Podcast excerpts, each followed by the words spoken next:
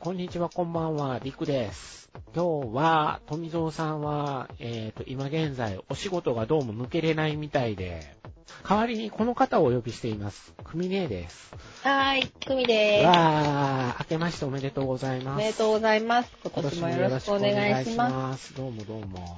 どうでしたお正月？お正月ね、どこにも行かんかった。あー、なるほど。僕と一緒ですね。僕ももうね、今年は本当にどこにも行かなかったです。うん。ずーっと家でゴロゴロゴロゴロ食っちゃにしてまそした。う。しかも天気も良かったしね。そうですね。てそうななんでしょうね。天気が良かったのにどこも行けへんかったなって、後に気がついたんですよ。あれ？みたいな。でも、宮島ぐらい行けばよかったなって私も後だと思ったよ。ねえで、あの、休みが終わると、まあ仕事が当然始まるじゃないですか。うん。で、仕事が始まると、あれがしたい、これがしたいってなりだして、今、ウキウキ動いてるんですよ。動いてるんだ。じゃあよかった。そうなんですよ。だから、なんかあれですね。やっぱ休みがまとまってくると動けなくなるなと思いました。人が多い。あ、そう、まずそれがありますね。うん、そうなんよ。だけど、近所でうろうろ。はい、はい、わかります。したぐらいでそうですね。ちょっと、いやー、もう、僕のとこで都会の中の辺境みたいなもんなんで、そうですよ。あの、バスで最寄り駅まで50分かかりますからね。そうなん？ええ。ほんで、いあの、1時間に2本しかないんですよ。でも、街中っちゃ街中よね。あの、ニュースで見る感じではね。ええ、イエス、街中。ですよ、ね。街中ですよ。で、車が必須なんじゃん。3つの、3つの何々市が固まってる真ん中あたりになるんで、はいはいはいはい。ちょうどくぼみみたいな感じなんですよ。うんうんうんうなんん。で、あの、バスの種類だけは多いんですね。多いけど、市ガスも来れば、その、どこぞが、の鉄道会社が運営してるバスが来たりとかっていうのうんがあって、うんで、それぞれが2つか1つ、1時間に2つか1つ、うんうんうんうん。あの、あるかないかみたいな状況なんですよ。へえ、意外。そうなんですよ。ほんで、近所のスーパー、近所にあるちっちゃいスーパーがあるんですけど、あうちの近所のおじいちゃんおばあちゃんの憩いの場なんですけどね。うんうんうんあうん。のーお正月はぴったり4日まで休むっていう。古き良き昭和ですよ。そうなん。二日からないない。ないね。マジか。古き良き昭和ですよ。意外っ。ていうのは、そこで働いてる人らも近所の人が多いから、うん休むんですよね。ピタッと。ああ、そうなんだ。なんかものすごく昭和。ね、古き良きだね、本当に。そうですよ。もう夏場になったらタンクトップ1枚乗って、あの、桃引きみたいなの履いたおじいちゃんがふらふら外歩いて、ビロンビロンのやつでビロンビ。ロンのやつ、そうそうそう、ビロンビロンのやつ。あの、トランクスつけてますけど、あ、みたそうそういなやつ。そうそうそう、それそれ。もうお尻破けそうですけど、みたいな。そんな感じよ、そんな感じ。あ意外ね。そう、そんな。で、まあ、50分頑張ったら、その、なんていうの？イオンモールみたいなとこが出てくる。はいはいはいはい。あの、伊東洋稼働とかが出てくる。ほうほうほうそうそうそうほほんで、だから30分頑張ったら、あの、最寄り駅の、ちょっとうん、梅田に近い方の最寄り駅が出てきう。て、うんうんうんうん。それに乗って梅田へとか、梅田まではだから大体、長い時で1時間半かかる時あるよね。そうよね、そうなるとね。そうなんですよ。そうそう結構、結構、ギリギリっていう時がある。ありますね。。ありますね。意外とだから僕、映画見に行くの大変なんよってみんなに。あの、そうね。だって自転車でっていうわけにもいかんもんね、そあーの。もう自転車やと、自動、だから自分の自家用車でうん20分から30分かかるんですよ、駅前に出るはいはい。そう、そりゃ遠いね。広島で言うともうかなり遠いもん。のが。っていうことになるじゃないやっぱり。道が混むのよ。真ん中に行くにつれて、その、ね。人混みが多く関西はね。そう、そう。道路がうまいことできてないから、京都、京都ラインは。大阪のくせに京都ラインは、人も多いしね。そう、ほんで人がもう多いし。いいんよ、関西特そうに。。そう。だから、だからなんかバス、バスもだから路線的には2つ、2つ分ぐらいバス走ってるんだね。うん。だからいつも、こう、バス乗ってたら、ものすごいアクセル吹かすときがあるの、バス乗って、わーん、わーんって、うん、ああ、トイレだなってみんな思うわけ。早く着きたいと。うん。うーんってついて、駅までブーって言うて、みんなが降りて、ブーって言うて乗ってくる人もドアが開いたら、もう運転手さんダッシュでそのスーパーに走り込んでる。そらね、生理現象だけど。仕方がない。しょうがない。しょうがない。あれはしょうがないなって僕思います。あ意外に遠いんじゃね。遠いんですよ。私なんか広島駅まで歩いて30分ぐらいよ。あー、ね、歩くと1時間ちょっとかかると思うんですよね。あー普通にそうですね。まあ、それでいて地元駅に映画館があるんで、うん。でそれなりに僕と同じ性質の人が多分1人か2人おるみたいなんで、うんうん、うん。僕みたいな性質のやつが見たいっていう映画をやってくれるから、それなりに。助かってるところはあるんですけど、近くにあるのはいいよね。ああ、助かりますね。ねあね本当にうんいつ行ってもガラガラですしね。そうなんよ。そこ。うちもあるんよ。もっと、もっと何あれ。イオン、イオン、今マックスバリューになってるやつが見たいね、あああ、なるほど、なるほどれ。。サティか、サティ。もっとああ、なるほどサティよ。。あれがあるんよ。あれそ、あれの中にね、映画館がちっちゃいのがあって何や。ったかな、もともと。な、なんかがもと、もう映画館自体が変わったのかな、運営母体が。もうね、名前すら変わったって名感じ。前が変わっちゃって、どっかの系列なんだけど、みたいなんで、うん、やってるけどね。そうそう。まあでも、いつも助かってますよ僕は来ますよって。僕は来ますよ、ノリですね。そうですよ。そそこ、そこでやらない映画は仕方なく、梅田か京都に出て、そう、私もそうなんよ。そこでやらん分は、やっぱりその、お大きい、私もイオンイオンモールの中にあるところにうん行っちゃう。だからまあ、そういう感じですね。ただ、今日、今から話をする映画に関してはえ、地元でやられてると、うん。毎日のように僕は吸い込まれていってた可能性危ないね。が。危ないよね。危ないよ、ね。たまにあるじゃない。毎日でも見たい映画って。そう。私ももう一回ぐらい見てもいいかなって思ってる自分もおるもん、やっぱりね。今回ね、うんもう一回見てもいいかなっていうのは結構な人が思ったんじゃないのかなっていう完成度だったんじゃないかということで、まあお題が出てるので、もう今日は特に回りくどいことも言わずですね、え、メイドインアビスの話を、えーうんしようかと思います。はい。はーい。わー、ということで、組名に資料を渡します。お、資料が来るよ。よいしょ。ここに来る？あ、来た。ダウンロードって書いてある。承諾、承諾。PDF を作ってみました。開く。お あのですね、ちゃんとさ、そうなんですよ。あの、内容があまりにちょっと凝縮されてるので、まあね。ルまあね。ートをきちんと辿らないことには、すごいよ。これは皆さんすごい。喋っててもわからないと思ったんですね。3ページあるよ。3 3ペーページあります。きっちり3ページですね。ジ。3ページですよ。これを作ろうと思ってですね、まずあのノートに書き出したんですよ、私。私たまにノートに書き出すんですよ。ええはいはいはいの時とかは。やっぱりね、最近。最初は下書きがいるよね。ええで、あの、書き出して、下書きでも自分だけ手元に置いて、富蔵さんとお話をするとか、組ねとお話をするとかっていうケースがあったんですけど、今回下書き書いてるだけで1時間かかったんですよ。マジかまあって。ちょっとね、思い出しつつ、そうこう。思い出しつつ、コミックをめくりながらみたいな感じだそうそうったん。でで。これはコミックではや、や、あ、やったお話ってことよね、この映画、今回の。4巻と5巻です。まるまる4巻と5巻2冊分ということですね。ほ。ぼ、えーカットなしでだった行。きました。はい。ほぼカットなしでした。あの、見事だと僕思いました。ここは確かにいらんかなっていうところだけ切ってたという感じで。うんうんうん。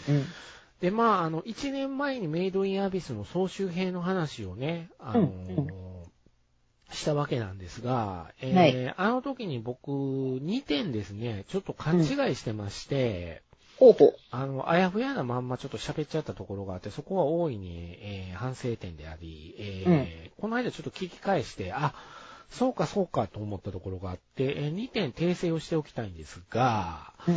あのー、組ねが覚えてるかどうかちょっとわからないんですけど、全編うん覚えてないと思うねの、あのー、レグが、はい。あの、赤笛を首にかけてですね、単骨に初めて行くときに、うん。見てくれ、なんだこのふわふわするものは、で、こう、ふわふわするものをこう握ってずっとそれをもみもみしてたと思うんですよ。うんうんうんうん。え、あのふわふわに富蔵さんが名前あるんすかって聞いたときに僕、名前は定かじゃないって言ったんですけど、コミックを引っ張り出してよく見るとですね、1ページだけ書いてあったんですよ、それに関して。ほうほうほで、えー、鑑定士っていうキャラクターがいましてうん、これがちゃんと鑑定した時に、あ、これ何々、何々じゃないかって言ってたのがありまして、ええ。あのふわふわした感じのものは、えー、姫ちぶさという名前らしく、えー通称おっぱい石。感触が一緒なんだって。そうなんえー、だから、あの、レゴがたまらない求心力って言ってたのは、スケベです。そういうことね。はい。はい。はい。次は。あのふわふわおっぱいということでいいかと思います。で、あの、もう一つ、これも富蔵さんの疑問だったんですが、はい。レゴの腕伸びすぎ問題。はいはいはいはい。ええ。どんだけ伸びんねんって無限かみたいな話をしてたんですけれども、あれですね、あのーリコ、実は測ってたことが判明しまして、うん。ええ、えおよそ40メートルっていうのが、うん。ええ、レゴの口から測ったら40メートルになってたって。うん。うん。だからレゴの腕は40メートルの長さがあるらしく、まあ、それで測っていったら深度も測れるよね、という。だけん、途中までしか降りれんのよね。そうだね。そういうことだね。え40メートルでちゃうから、ずーっと下まであのまま行くっていうわけにはいかないっていうことですね。うんうんうんはい。確かにね。そうです。この2点がちょっと僕間違っておりまして、それ誰か突っ込んできた人おった？ん誰もいなかった。でしょうね。そうです。あと、あの、キャラクターデザインをした、えー、方のお名前を僕ちょっと勘違いしてまして、読み仮名を間違えてたっていうね。はいはいはい。えー、キセカズナリさんとここに訂正しておきます。はい。これは、スタッフとかキャストとかに入っとる。スタッフの方ですね。キャラクターデザインをしてらしてまして、あの、プロダクション IG の方なんですよ。で、あの、今回の、この、メイドインアビス深き魂の黎明に関しては、うん、あのーもう子供がひどい目に遭いすぎるから僕参加したくないって言い張ったという。ええ、が、えー結局のところ終わってみれば参加してたっていうね。書いてある。キャラクターデザインえしてって書いてある。ええ無事参加してくれました。かっこ笑いで監督さんが言ってたっていう。そりゃそうじゃろ。あんたが出てくれんとみたいでしたね。えうんということで、えっ、と、メイドインアビスの話を今日はします。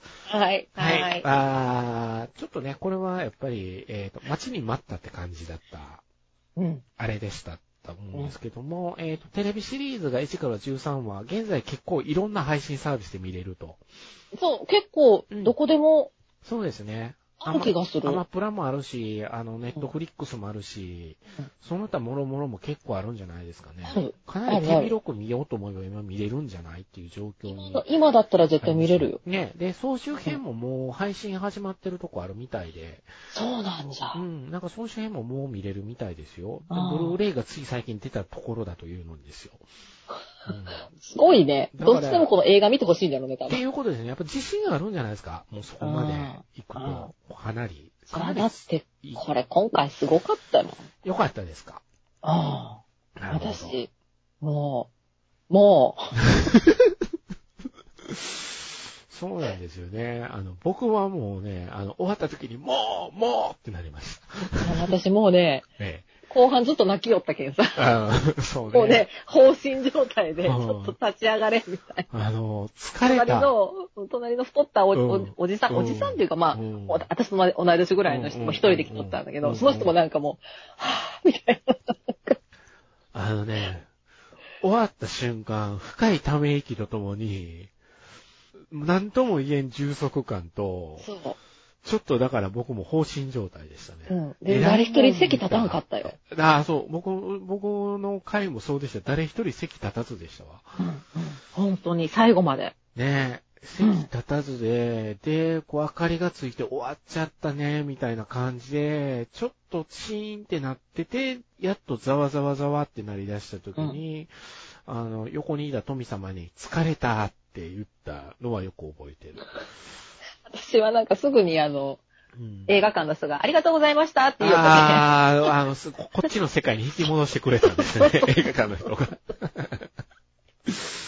分かったよ、出るよ。よ。なるほど、なるほど。そうですよね。いやー、まあでも今回は特典がカレンダーということで。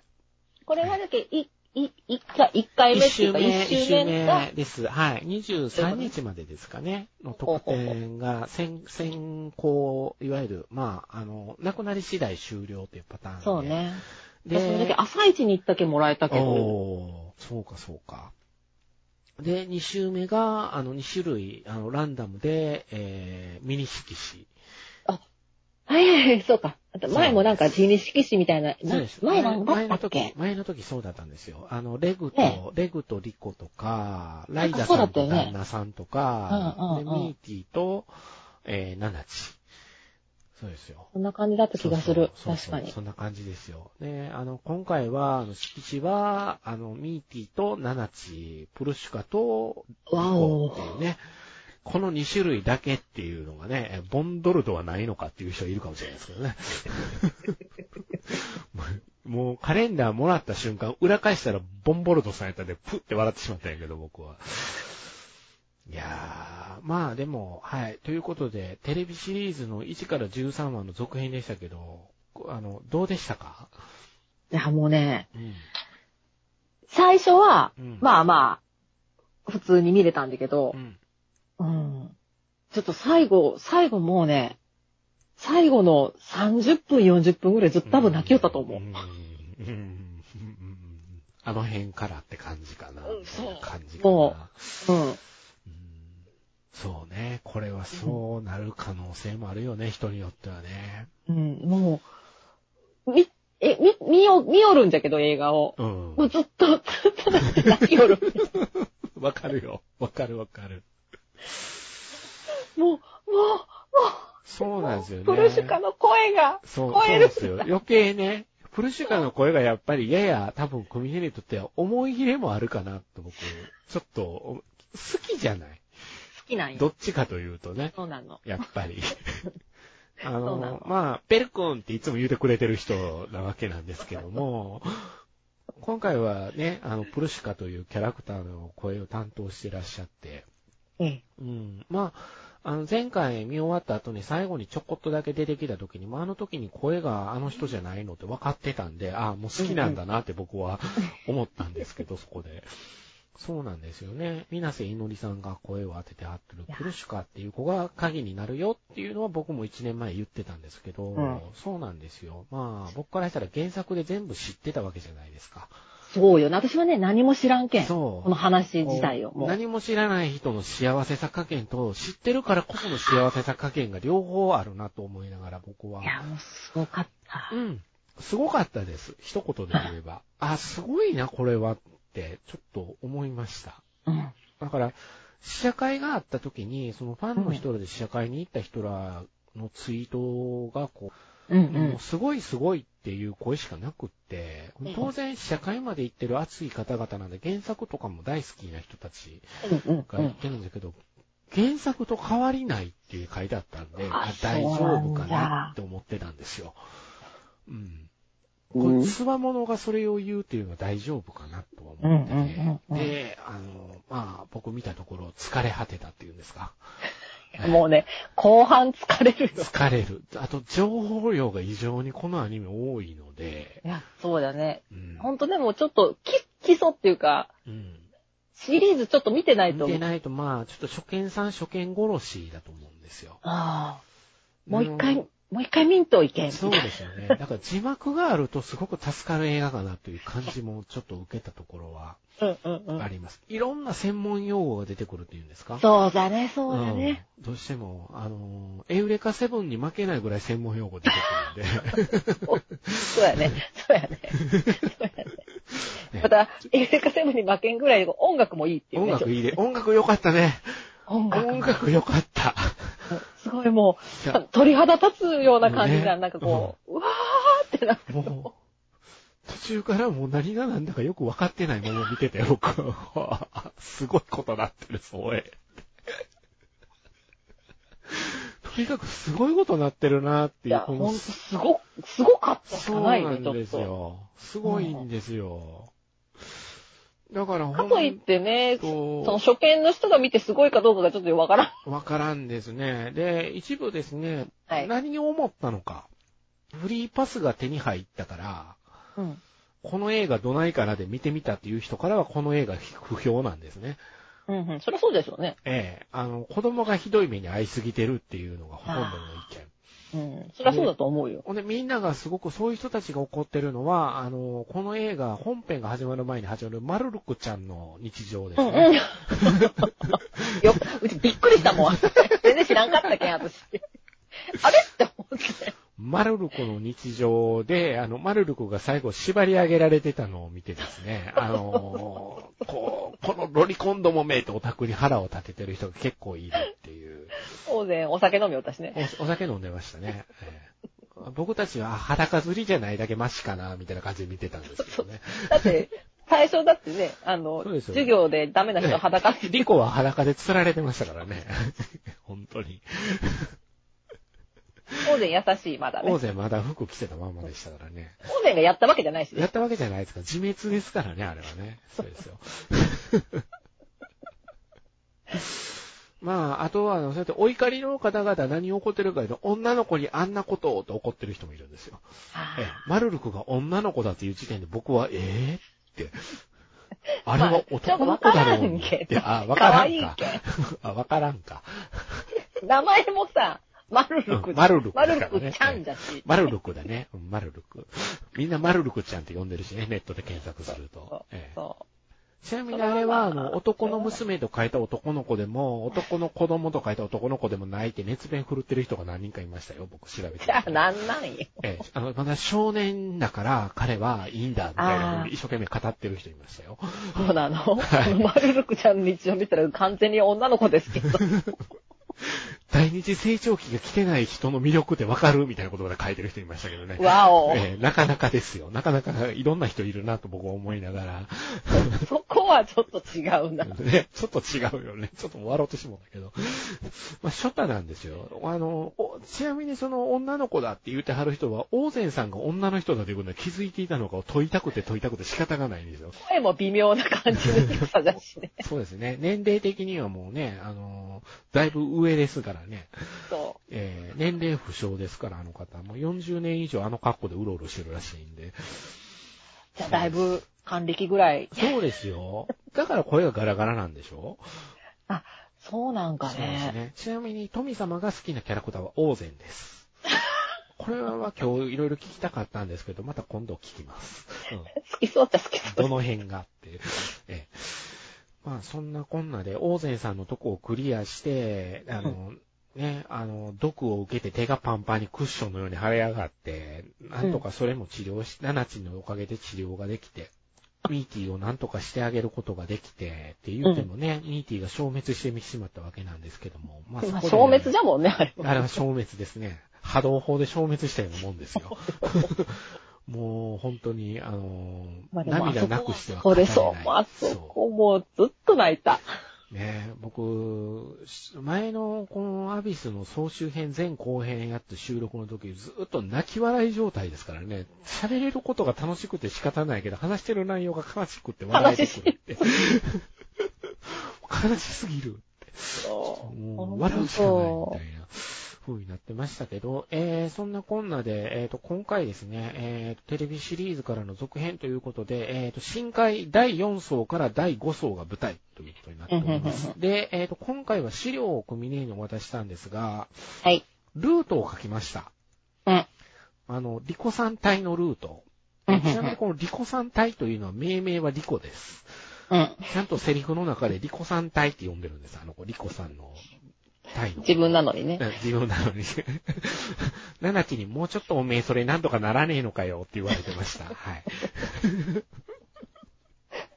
どうでもいいんでしょうね、みんなね。その、その辺から続編は、次の続編は始まるのかなって、2年後かな ?3 年後かなってちょっと思ってるんですけども。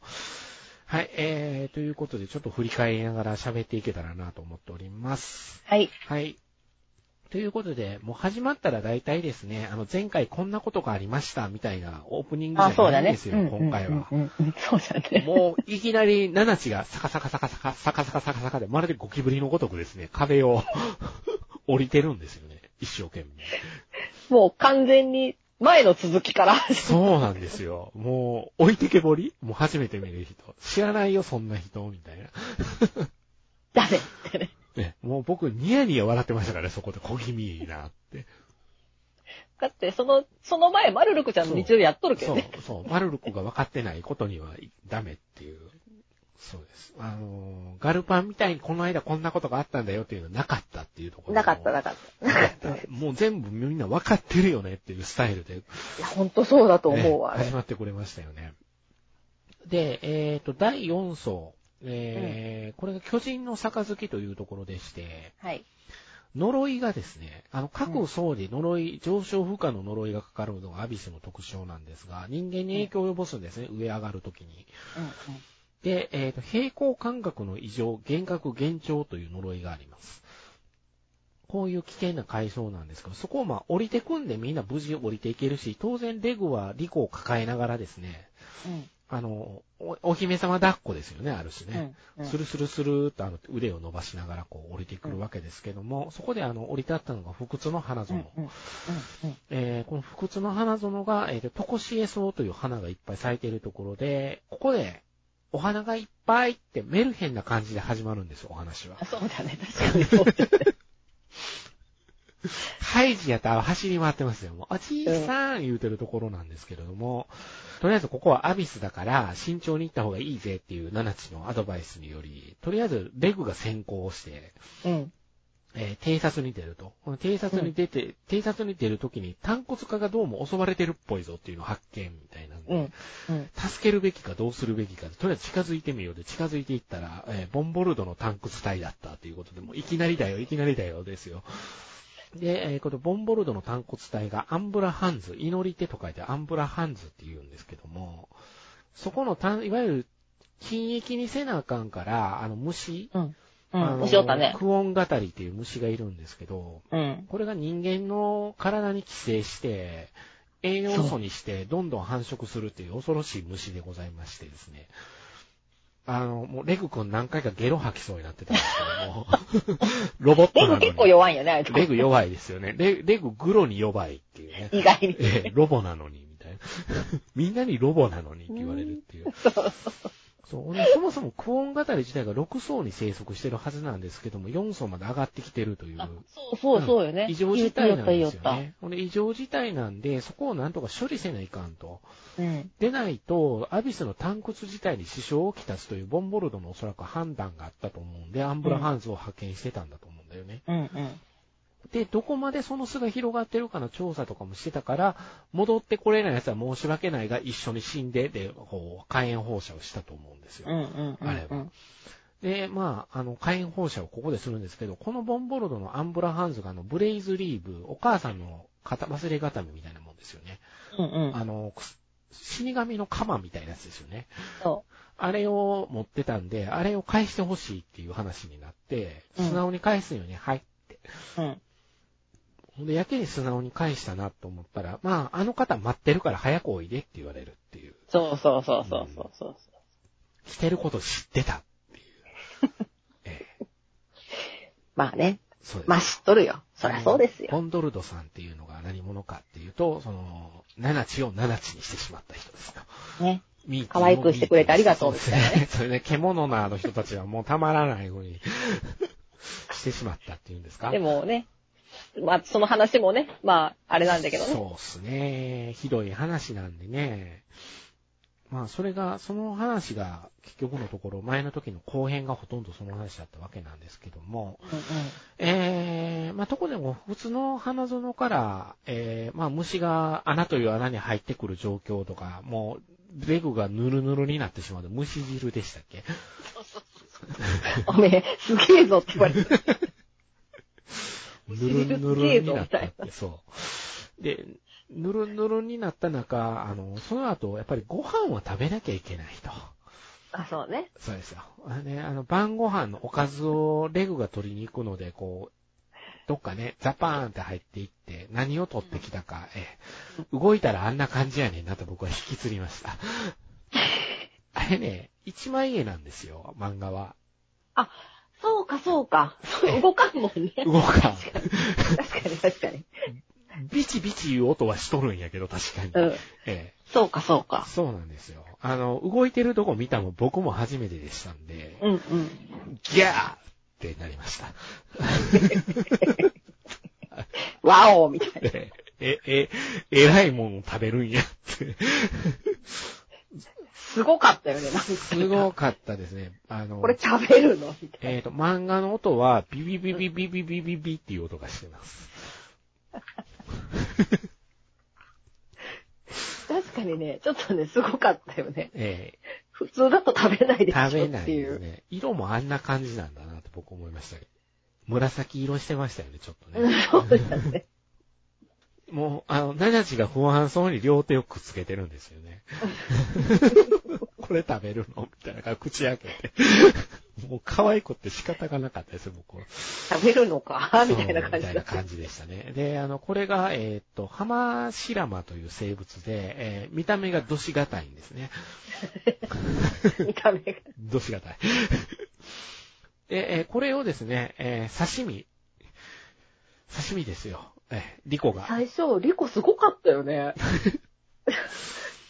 これを食さべよう。ば一応さばいて。さばいて、これを食べようとした理由っていうのが、あの、毒はないということで食べようっていう話になる。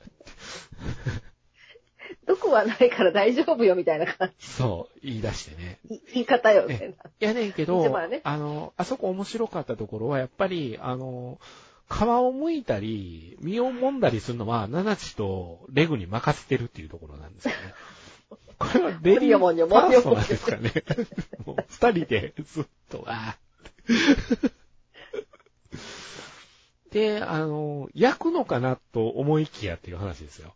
そええ。これですね、あの、ナナチが猛干して作った塩を振りかけて、それを身をよく揉んで、味を染み込ませるんですよね。う。うん。で、あの、体積の倍ぐらいぬめりが出た後、あんまりやると硬くなるから、生で食べた方が美味しいよってリコが言うんで、レグが食べることになるっていうね。で、レグが、あの、一応その、食べようとするんよね、身を。うん。あーんってしたら横で、う、うんなー、うんなー。もう、なんないいよ、なんないいよ。もうかわいい。あ、たまらんなーって。その声どっから出よう。そんな声で泣くなって。えー、で、えー食べたところですね、甘いと。うん。だから甘エビみたいなもんなんじゃないかと。ああ、そうね。これはなんか、ぬめ、ぬめりも一緒に食べる。ね、ぬめりも一緒にこう食べるっていう。まあ、刺身なんてそんなもんだよねって僕は思いながら、ええうん。まあ、皮とかは硬くて食べれないからお皿にして食べるということで、うんまあ、海形を食べるとかそういうなんか、まあね、僕らの世界でもそうじゃないですか。これよう食べようと思ったなっていう。まあね、ナマコとかね。はい。生子ね。な、生子は勇気いるよね、あれ。ナマコとか、最初の人はすごいと思うよ。すごいですよね。すごい。うん。で、あの、これをですね、あの、レグとリコが食べて、うん、美味しいってなってるところ、ナナチがどうしよう、どうしようと思いながら、とりあえず食べてみると、もうこれが、はぁ、美味しいっていう顔するんで、え、これを通称素晴らしい光景と呼ぶっていうね。二人がね。そうです。ね、そういう可愛いちょっとエピソードがあって、ちょっとね、あの、冒頭残酷なシーンが連続した中、この、リコ刺身があった中、あの、ちょっとホッとするところがあったんですけど、僕は原作がこの後どうなるか知ってるんで、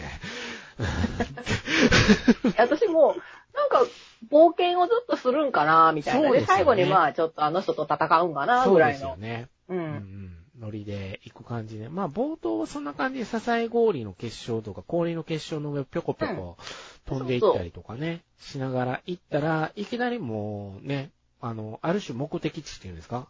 そうなんよ。うん。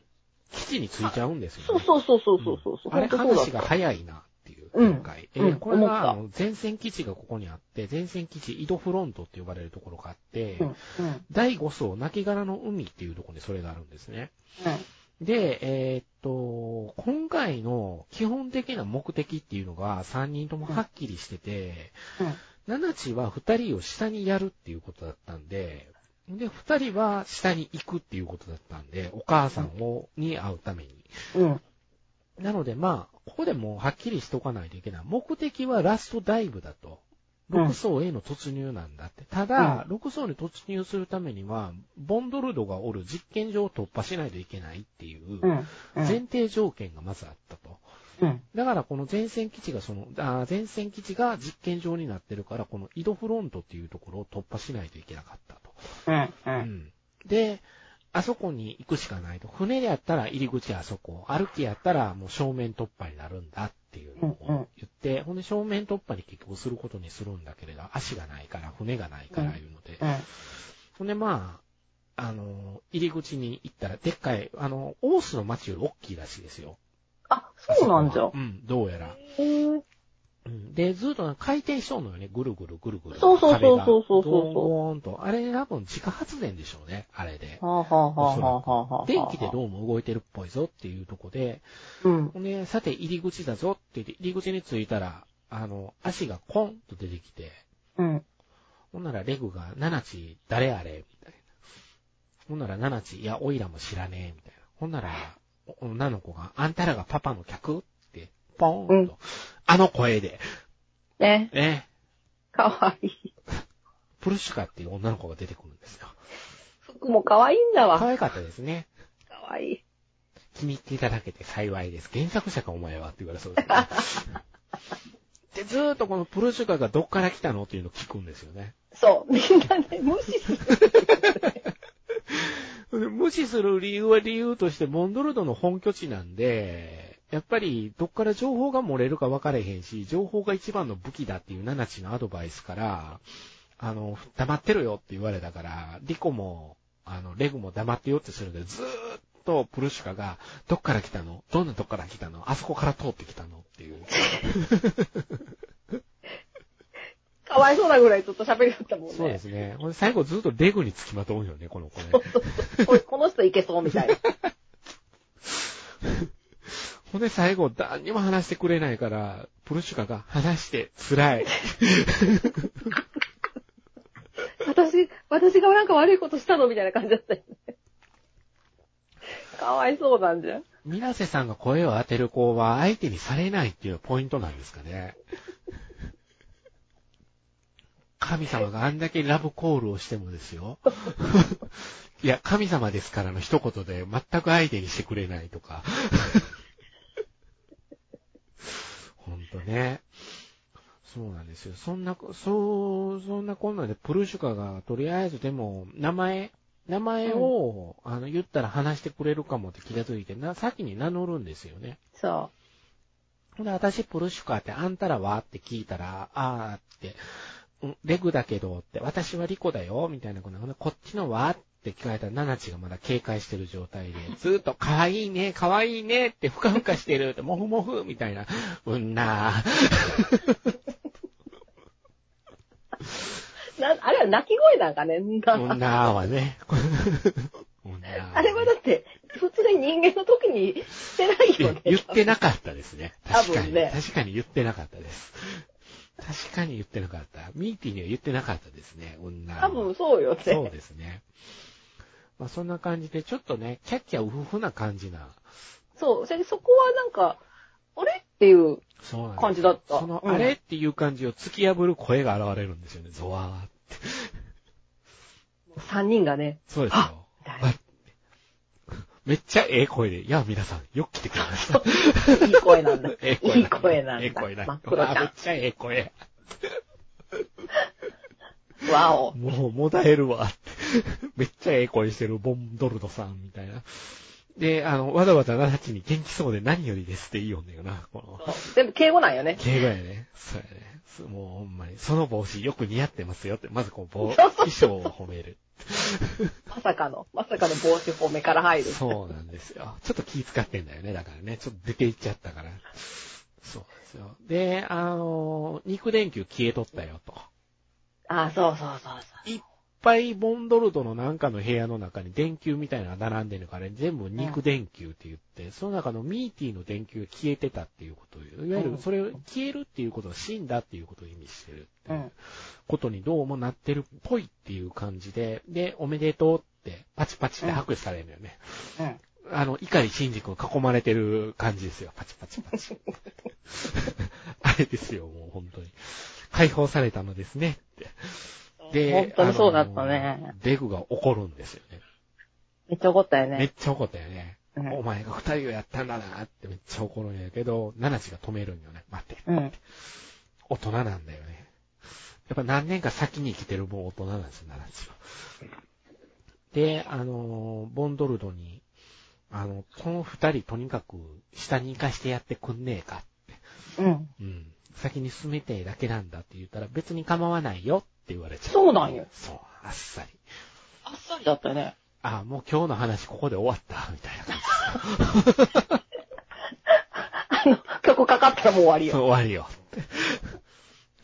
この新入校どうぞ行ってください、行けるもん、行けるもんなら行ってみろという言い方するんですよね。あ、そうそうそうそうそうえそう。え、え、なんで？みたいな話になったら、その新入校っていうところがあって、第6層の、そこが祭壇になってると。うん。でこの祭壇の内部から白笛を吹いて起動するんですよって。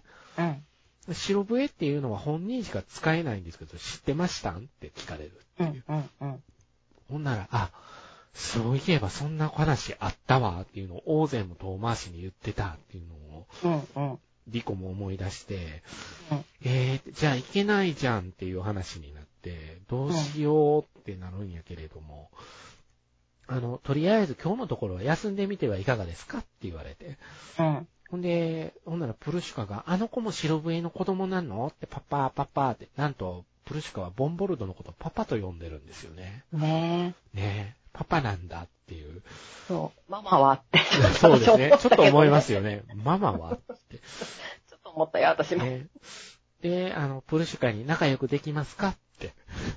ねそんなの。そう。ほんでプルシュカは、うん、できるって。ほな頭をなでなでされるんですよ、ポンドル。ねね。ほんで、お部屋を用意したんで、少し休まれて、休んでから考えを巡らしてみては？みたいなことを聞かれて。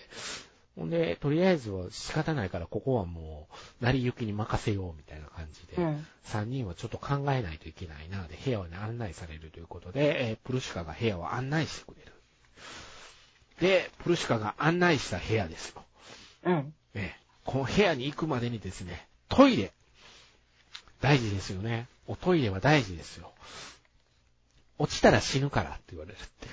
あの下は何に繋がったのかと、私もすごく気になったんだけど。あの下はもう第6層なの？もしかしてって私なのかしらね。かもしれないよね。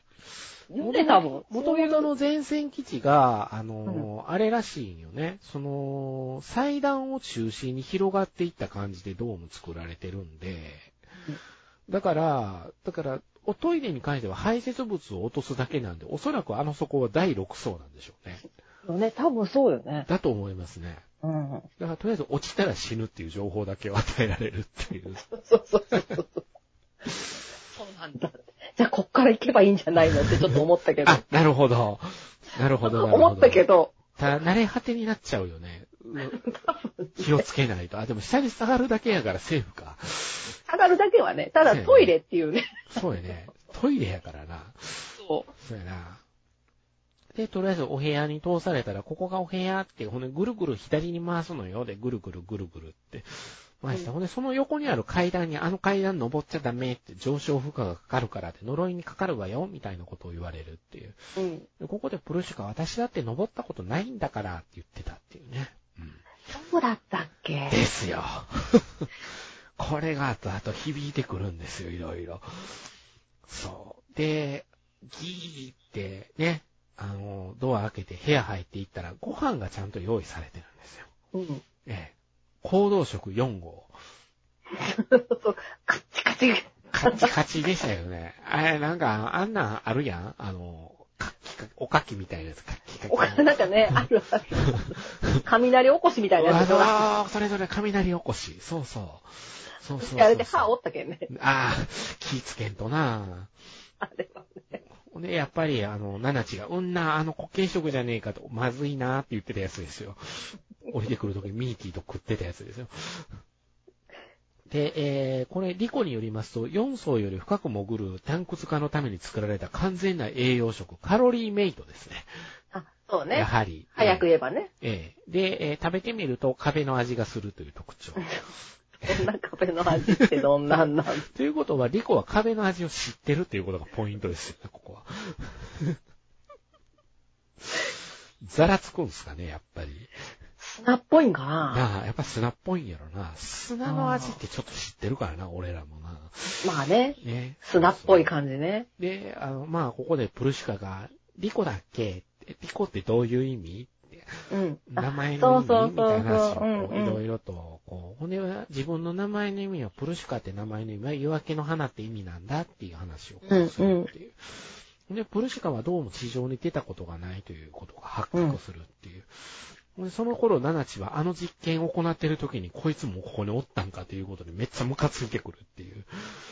そうよね。ね。もうこの状況で、人、片っぽはほんわかしてんのに、片っぽはもう、うーんって考え込んでんのは、間に入ったデグの心境たるやいかにですよ。ほんとね。で、まあ、あの、ゆっくりプルシュカに休みって言われて、ね、休むことにしたら、まあ、まずリコが眠くなると。うん。で、あの、安全を確保するために寝ちゃあかんなって、あの、ヘルメットをかぶってレグは休むことにするんですけども。うん。うん。で、まあ、ほんなら頭にさ、そうそうそう。ヘルメットの。ヘルメットあの頭にモニターみたいなのがついてて。そうそうそうそうそういや、これ、なんかついたり消えたりするんじゃ何やと思う？って、ナナチに聞いたら、あの、仮想法の段数じゃないっていう話になうんるっていう。うんうん。そうなんですよ、ね。残りが少ないんじゃないの？みそうたいな。そうそうそう。エネルギーがもう足りなくなってないみたいなことを言われるっていう。つまり、あの、仮想法も段数制限があったっていう話にここになるんだから何回も売ってたらいつか期限が来ちゃうよっていう。うんうん。だから、ここで仮想法のポイントはやっぱり、売ったら10分後に眠気が来て2時間は寝ちゃうっていうのと、うんうん。あの、弾数制限があるっていう。うん1回につき何発か撃てるのが、そのモニターに浮かんでる模様の分だけっていうのがはっきりしたっていう、この2つの2点が大事な部分になってくるのかなっていうのが明示されるわけですね。で、えーこの後ですね、えーリコがモニュモニュしてて目が覚めるんですよ。は。ほんなら誰もいなくなって、あれ？そう、一人で寝とったよねそ。うやね。おしっこに行きたくなるよね、リコが。うん。うん。でおしっこに行きたいなと。で、あの、ここで、あの、覚えてる方は覚えてたと思うんですけど、あの、リコは、寝小便を何回か、まだするんですよね。今回、だから、おしっこを思い出したっていうなかなか大人になったな、リコ、みたいな。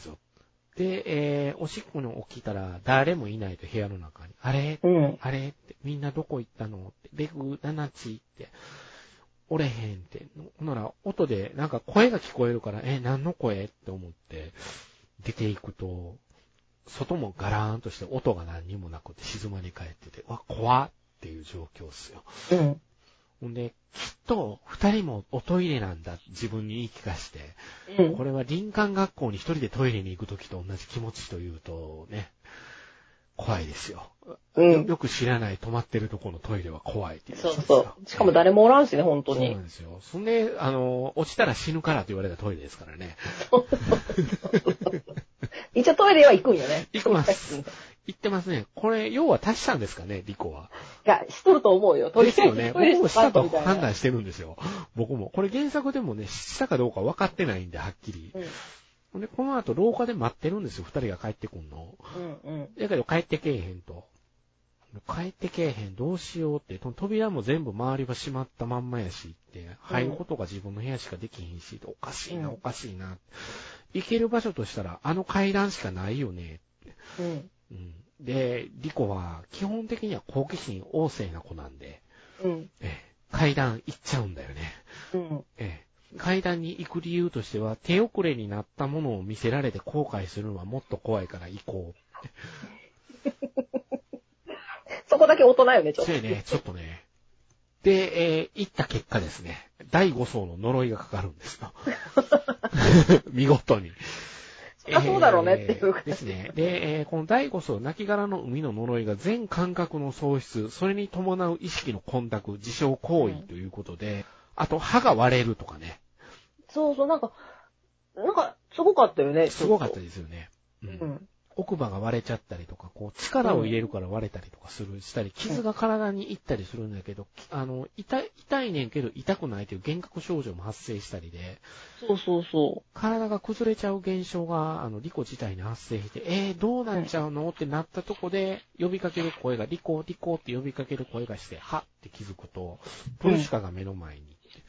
う。そうそうそうそうそうそプルシカに助けてもらうっていう展開になるんです。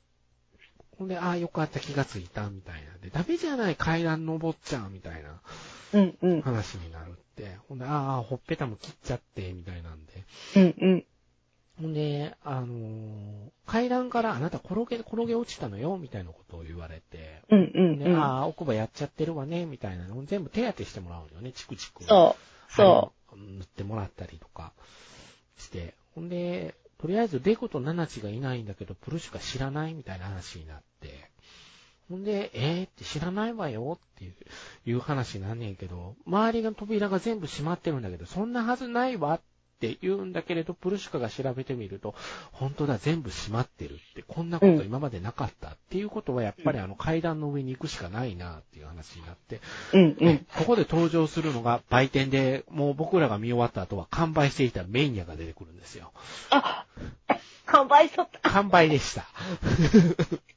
完売してましたね。見事に完売でした。あ、メイニャすげえって僕思いました。あの、メイニャがちょっと奇妙な生物なんですね。そうそう、なんか、これ、泣き方がメイヤーなんでメイニャなんですよね。多分そうだと思う。ええ。で、プルシュカの頭に被ってる帽子の中に住んでるっていう。そうそうそうそう。そうなんですよ。で、えっ、と、メイヤは、あの、五感に優れてるっぽくって、感覚で上昇負荷を避けれるという恐ろしい能力の持ち主。なんか、動物は大丈夫みたいなことを、うーん、ぽいことは、もしか言ったよね。そうやね、言ってたね。人ね間だけが呪いにかかるみたいな。五層の呪いは人が持ってない感覚を覚えないっていうことで、人しかかからないっていう言い方するんだよね、うんうんここで。うん。そうそうそうそう。うんなんでかまでは、プルシカもわかんないんだけどってじ、うん私も知らないみたいなことを言うと。でコツがあるからついてきて、みたいなことを言って、うん結構冒険してるから私も、みたいな。その時にふとリコは言うんですよね。プルシュカ、あなたにとってお父さんどんな人？って聞いたら、最高のパパだよって言われるっていうことで、まあ、ミーキーのことが、話だけは聞いてるんで、リコは複雑な心境になるんだろうなっていうくだりなんだけど、ここは。うん。えーその頃、えっ、と、ナナチはですね、え、ボンドルドさんと、ここね、あの、ボンドルドに会いに行くじゃない。ナナチが普通にトコトコと歩いてるとこね、うん。塔を見て、ふとミーティーのことをちょっと思い出して、ほんでそこに、あの、ボンドルドが、ナナチここにいたんですねってやってくるじゃない。うんほんで、ちょっとおめえに話があんだよって。そうなの。ね、あそこ、コミックではですね、ナナチがもう、あの、台の上に座ってて、いきなり横でボンドルドが両手広げて上向いてるんですよ。このコマおかしいね。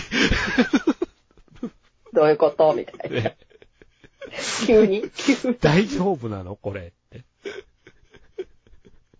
まあ、ナナチがね、あの、ち娘がいると思わなかったよって言ったら、血は薄いけど私の娘ですよって。うんうんうんうん。ほんなら実の娘じゃねえのかなんだみたいな感じな話になって。ほんなら家族とは血のつながりのみを言うとのとは違うと思いますよみたいなことをさらっとうんうんボンドルドに言われるっていう。うんそこでボンドルドにさらっと言われるのが愛ですよ、愛。愛が大事。みたいな。へえ。そうですよ。もう、へえですよね。てめえって。そんなことよう言えたもんだなって言ったら、またなでなでされるような顔、ここに。七地の悲劇はとにかくおっさんでもロボットでも顔をなでなでされたり、もみもみされたりすることですよね。そうそうそうそう。とにかく。もうね、まあ、とりあえず条件があると。七地が手伝ってもいいと。ここに戻ってきてもいいって、ボンドルドのとこに俺って。おいら戻ってきてもいいけど条件があるんだっていう。何ですか何でも言うこと聞いてあげますよって。あなたが戻ってきてくれるなら、みたいな風に。あの二人には手を出さないでほしいんだと。おやおや、ちょっと遅かったですねって言われるっていう。そうなんよ。そう。そうなんですよ。ちょっと遅かったです。みたいなね。びっくりした、私。びっくりしたそら、15指定なるわ。なりますよね。あれは。俺、この後のシーンどうするのかなと思って予告編で普通にやったから、え、これ12でいけるってちょっと思って、えー、レグ君が、まず、椅子に座らされてんのよね。うん。で、あの、レグ君が裸になってるのね。うん。で、体、両手足は、あの、椅子に固定されて、うん。あの、おちんちんのところには管が刺してあって、目隠しされた状態で、そで、なんか声も出んのよね声も出んようにされてたね。ほんで、アンブラハンズに囲まれとって、う。うん。ええとにかく、あの、珍しい、珍しい、研究対象、研究対象って、そうそうそうそう。レッツ解剖みたいな感じになってたけどね。ほんとそうだった。もうすごかったよね。あれはちょっとやっ、ぱびっくりしました。ここ。あれはちょっと、えどうすんのこれみたいな感じだったよ。もうその瞬ど間、え、え、え、えってみたいな。ねその瞬間、右手切断されますからね、これ。うんえあらあらー、この後どうなるどの？みたいな。うなるの？って。後編へ続く。